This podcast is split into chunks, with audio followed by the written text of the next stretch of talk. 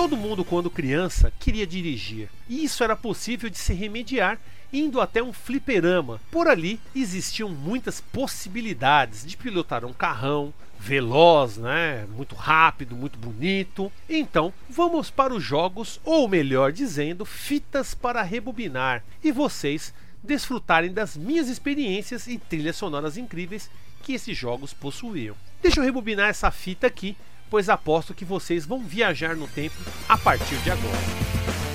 Visite o site defenestrandojogos.com.br e confira mais conteúdo que faço sobre o universo gamer. Dê uma olhada nas minhas crônicas com o Diário de Jogador e os reviews com o Revisando a Jogatina. Além disso, temos entrevistas e muita informação relevante para você. E vocês também podem conferir os vídeos que faço no YouTube. Se ainda não conhece o canal, se inscreva por lá. O endereço é youtube.com/barra Defenestrando Jogos. E nós já estamos também no Spotify e Google Podcast. Procure a gente por lá e assine o nosso podcast.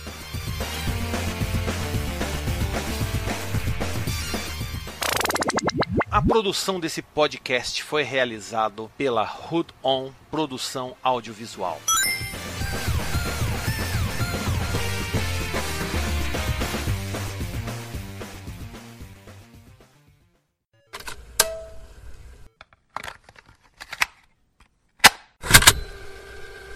Não tinha como não começar com este jogo, né? Você já faz ideia qual seja? OutRun. OutRun é aquele jogo que acredito eu que marca toda uma geração ali de quem conseguiu jogar esse jogo no fliperama sabe do que eu tô falando. Que aquele gabinete de carrinho que ainda ele fazia uma, uma tombava para esquerda e para direita era sensacional. E se você também não jogou, mas jogou também no Mega Drive ou no Master System, todo mundo lembra daquelas trilhas maravilhosas, né? Splash Wave, The Magic Sound, e outras ali que deixavam a gente viajando. E pior de tudo, era um jogo extremamente gostoso, tinha ali é, uma certa liberdade, uma, uma sensação de velocidade, uma coisa que muitos jogos não tinham isso, né? Até aquele momento, você não tinha uma sensação de, ve de velocidade real. O jogo trazia isso. Fora aquela capotada incrível que ele dava e caía, pelo menos no fliperama caía fora tanto o piloto quanto a loirinha, né? E eu achava aquilo sensacional, né? Tanto que me imaginei, né, em alguns momentos, fazendo um, uma viagem, nem, nem sabia que aquele carro era uma Ferrari, eu queria mesmo, era, uma, acho que todo mundo quis, né, aquele Escort, Escort conversível, todo mundo queria ter um Escort conversível, e eu me imaginei muitas vezes num Escort conversível, pilotando, né, como se fosse em OutRun. E para vocês aí, relembrarem também, talvez se colocarem no Escort como eu, fiquem com a música de OutRun.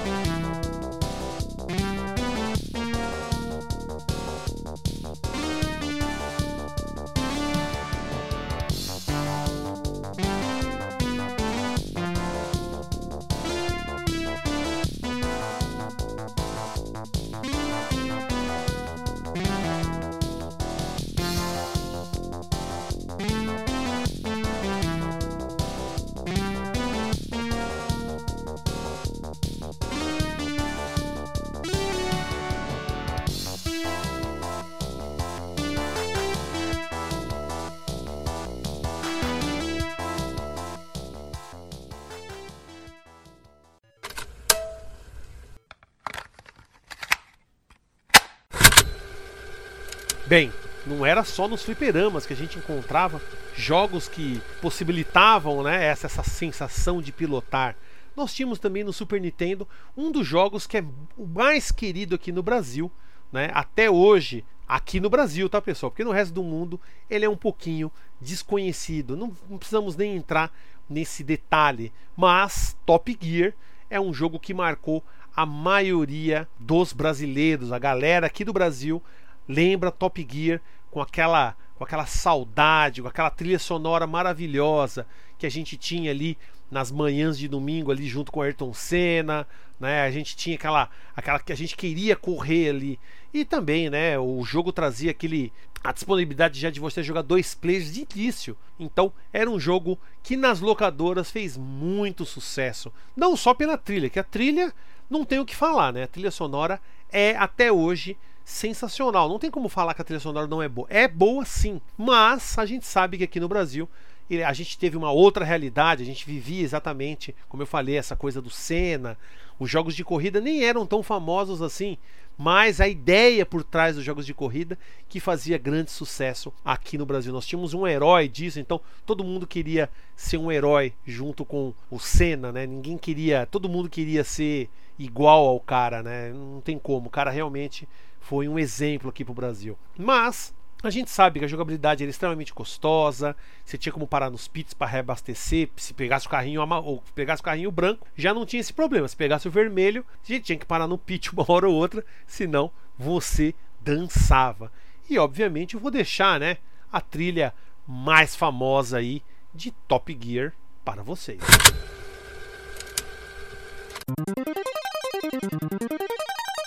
Música Thank you.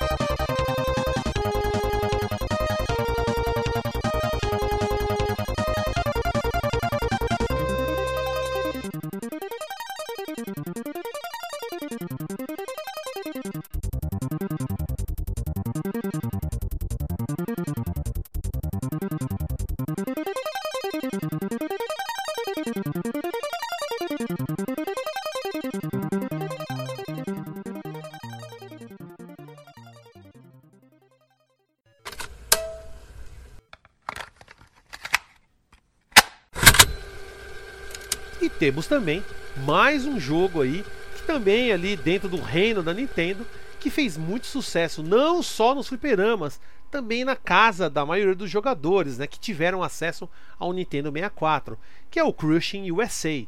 Meu, quem é que não jogou Crushing USA, seja no fliperama ou no Nintendo 64, era um jogo impressionante, que trazia ali vários tipos de carros, você podia jogar com ônibus, aquilo era muito legal, de você pegar vários carros, o carro da polícia, tinha uns Rodster, tinha uns carros ali sensacionais ali, que você podia fazer alguns esqueminhas ali e mudar né, a aparência do carro. Pô, jogar com ônibus escolar era sensacional, era muito divertido. Mas não só isso, né? A jogabilidade era muito boa, existia toda uma competição. Quando você tinha as máquinas linkadas, se eu não me engano, o Crush USA eram duas máquinas apenas linkadas. Mas de qualquer forma, era extremamente divertido. Não tinha como não se divertir jogando Crushing USA. Crushing USA era sensacional. Fora que tinha ali no início a menininha que dava bandeirada, depois ela aparecia é, com o troféu. Lembrando, hein? Ó, curiosidade aqui: aquela mina que aparece com o troféu, na verdade é uma, uma atriz pornô, tá?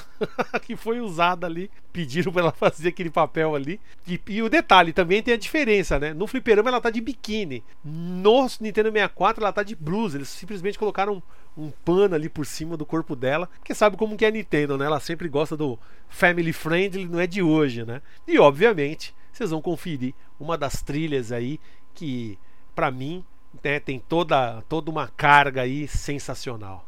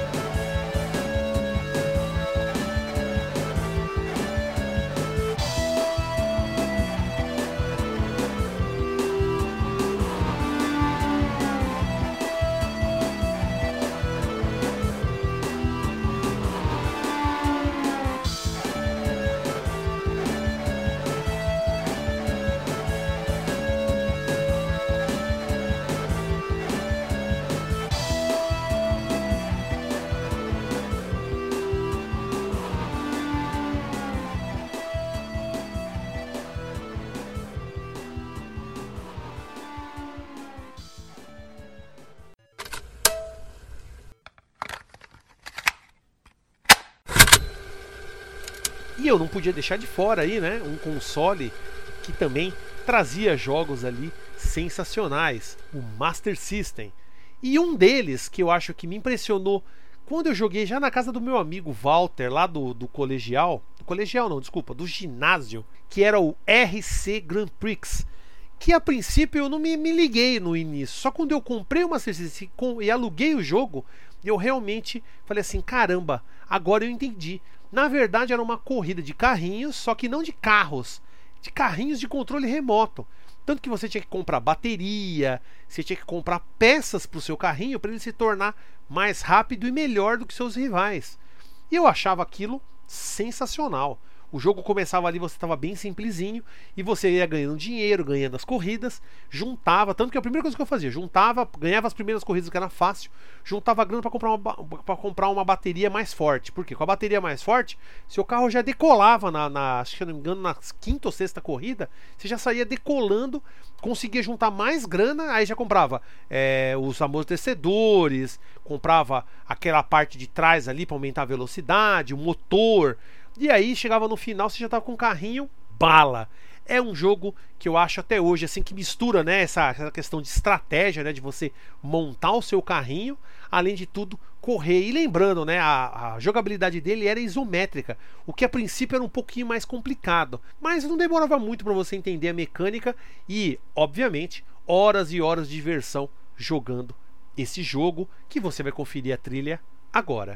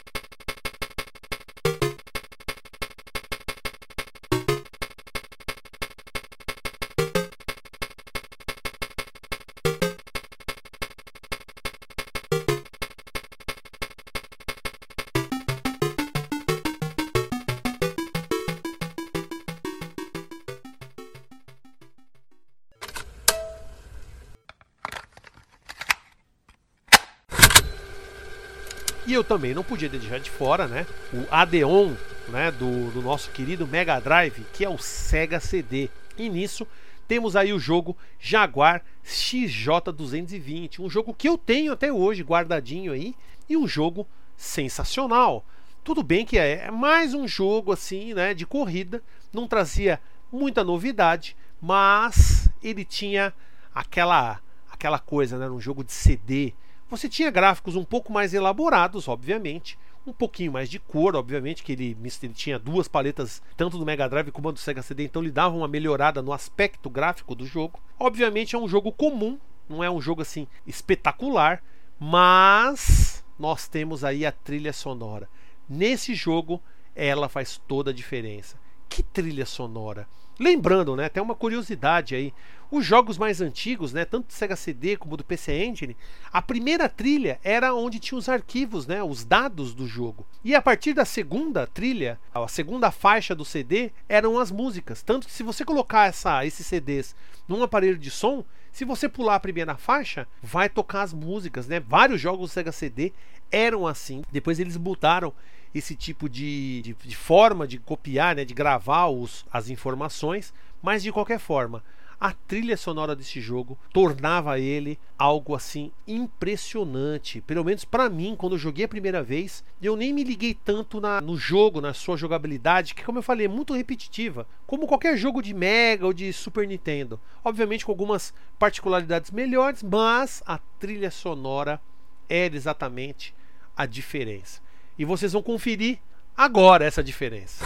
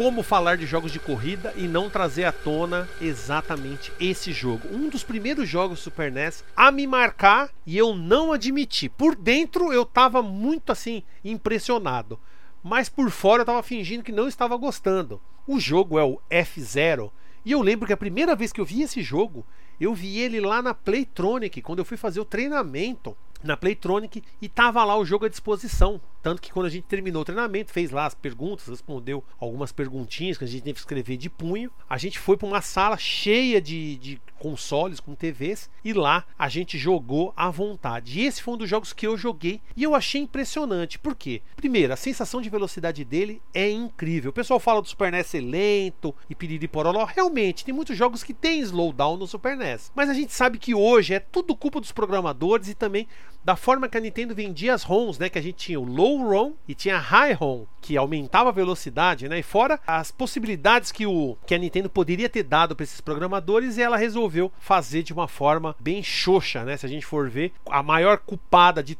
disso tudo é a própria Nintendo, né? Dar várias opções, deixar na mão de alguns programadores fazer alguns jogos de uma forma porca. Mas F0 não tinha nada de porco. Gráficos extremamente coloridos, uma velocidade incrível você podia jogar dois jogadores e era uma competição muito bacana. Mesmo a tela tendo dividida, você não sentia queda de frame. Às vezes, né, quando tinha muito, muito detalhe na tela, mas era muito pouco, não era frequente isso. E era sensacional, um jogo incrível e, obviamente, tem uma trilha sonora que eu só posso deixar aí para que vocês confirmem junto comigo.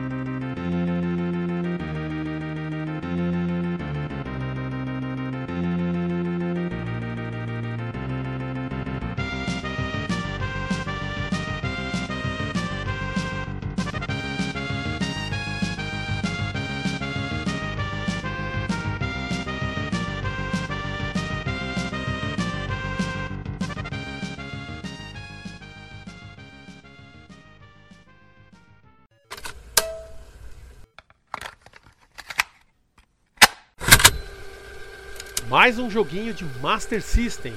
Para quem não conhece, nós tínhamos ali o Enduro Racer, que veio ali diretamente do fliperama, só que não chega nem aos pés né, da versão do arcade do Master System. Mas mesmo assim, eu me diverti muito com Enduro, Enduro Racer. Eu joguei muito na casa desse meu amigo lá, que eu tinha já mencionado, o Walter. E, obviamente, eu também joguei muito depois, quando eu comprei meu Master System. Um jogo ali também com visão isométrica, assim como o RC Grand Prix. E que tinha ali, né, também essas possibilidades de você melhorar sua moto, ganhar um dinheiro e obviamente você fazia saltos, você passava por fases ali com água, Cara, era um jogo muito legal, simples, extremamente simples, mas muito divertido. Única pena que não podia jogar dois players simultâneos, era só um player. Mas de qualquer forma, perdeu a vida, passa o controle. Pelo menos era o que sempre rolava, pelo menos por aqui. E eu joguei demais esse jogo. É um jogo que tem ali uma carga emocional muito grande para mim. Eu gosto muito de relembrar. Às vezes eu vou lá no Everdrive do Mega Drive, coloco esse jogo para dar uma jogadinha, porque é um jogo rápido, um jogo que você pegou a manha, você termina ele rapidinho, é rapidinho de você terminar esse jogo, muito bom. E, obviamente, vocês vão conferir aí a trilha sonora de Enduro Racer.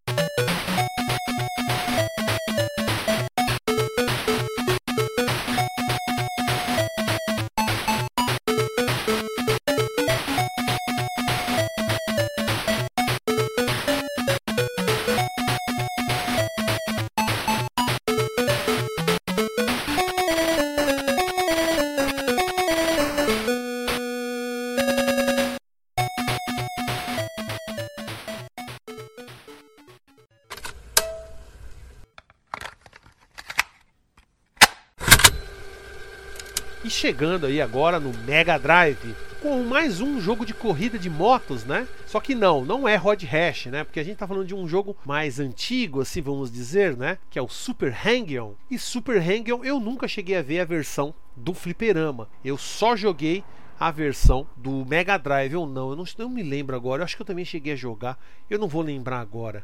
Mas de qualquer forma, Super Hangel no Mega Drive para mim era incrível, porque você tinha a versão ali, você podia jogar tanto a versão arcade, né, que você podia simplesmente correr ali as pistas. Para mim a melhor música do jogo é, é, o Hard Driving, tanto provavelmente é ela que vai tocar, né, quando eu, eu dar a deixa, mas eu acho sensacional esse jogo porque você tinha a versão arcade dele e você também tinha uma versão de competição que parecia muito com o Super Monaco GP. Porque no Super Monaco GP você tinha também a versão arcade, você jogava lá Monaco, pá, acabou. Mas aí você tinha também como jogar um campeonato. E eu achava isso muito legal no Super Hang-On também que você também podia comprar peças para sua moto, entrar em escuderias, ir melhorando e puxa vida, o jogo pra época, né? Se a gente for ver hoje, é um jogo extremamente lento, um jogo difícil, mas na época era extremamente é, divertido, porque a gente não tinha outras opções, não tinha muitas opções nesse estilo, ainda mais pilotando uma moto. Eu lembro que Super Monaco GP e Super Rango para mim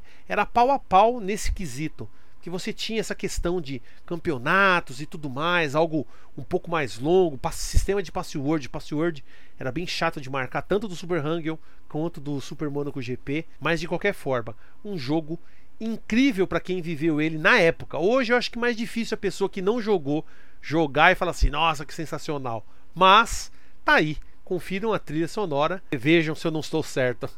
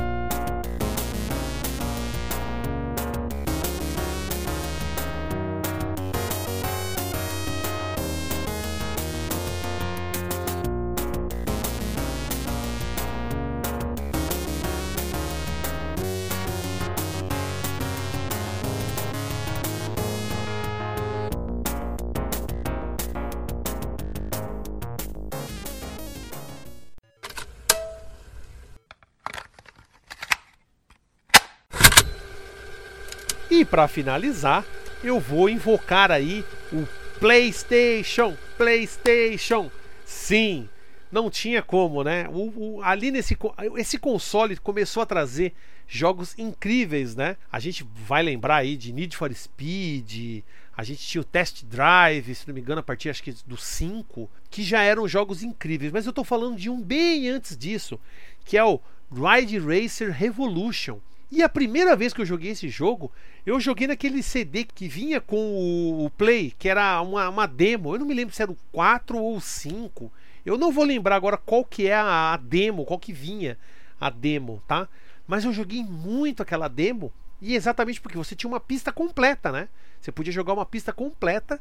E eu joguei muito essa desgraça. Porque quando eu comprei o meu Play, eu já tinha os jogos piratas, mas eu admirava demais aquele, aquele, aquela pequena porção de jogos ali que você tinha e era um CD original. Então eu falava, puta, eu vou desfrutar primeiro disso aqui. E eu joguei muito, porque o Ride Racer ele saiu em duas versões. Ele saiu a primeira versão Ride Racer e depois saiu essa Revolution, que trazia ali algumas melhorias, né? Passou acho que depois de um ano, se eu não me engano. Então, é, era um jogo impressionante. Depois eu comprei a versão piratinha dele completa, né? E também fiz um estrago, joguei demais esse jogo. Uma pena que eu não joguei essa versão Revolution para os arcades. Eu acredito que nem tenha para os arcades. Eu acredito que só seja o Ride Racer mesmo, que eu cheguei a ver no shopping Birapuera. Mas o Revolution acho que foi exclusivo do Play, porque era um jogo, como eu falei, falei, que era a mesma coisa do primeiro, só que já tinha uma remodelagem, eles tinham feito uma, uma mudança gráfica ali, tornado o jogo um pouquinho melhor, obviamente, né? Eles estavam trabalhando ali no começo, né? E a Namco foi muito forte com o Play, né? Desde o início, ela apoiou a Sony fortemente. Então, confiram aí a trilha que vinha exatamente no CD de demonstração. Vejam aí.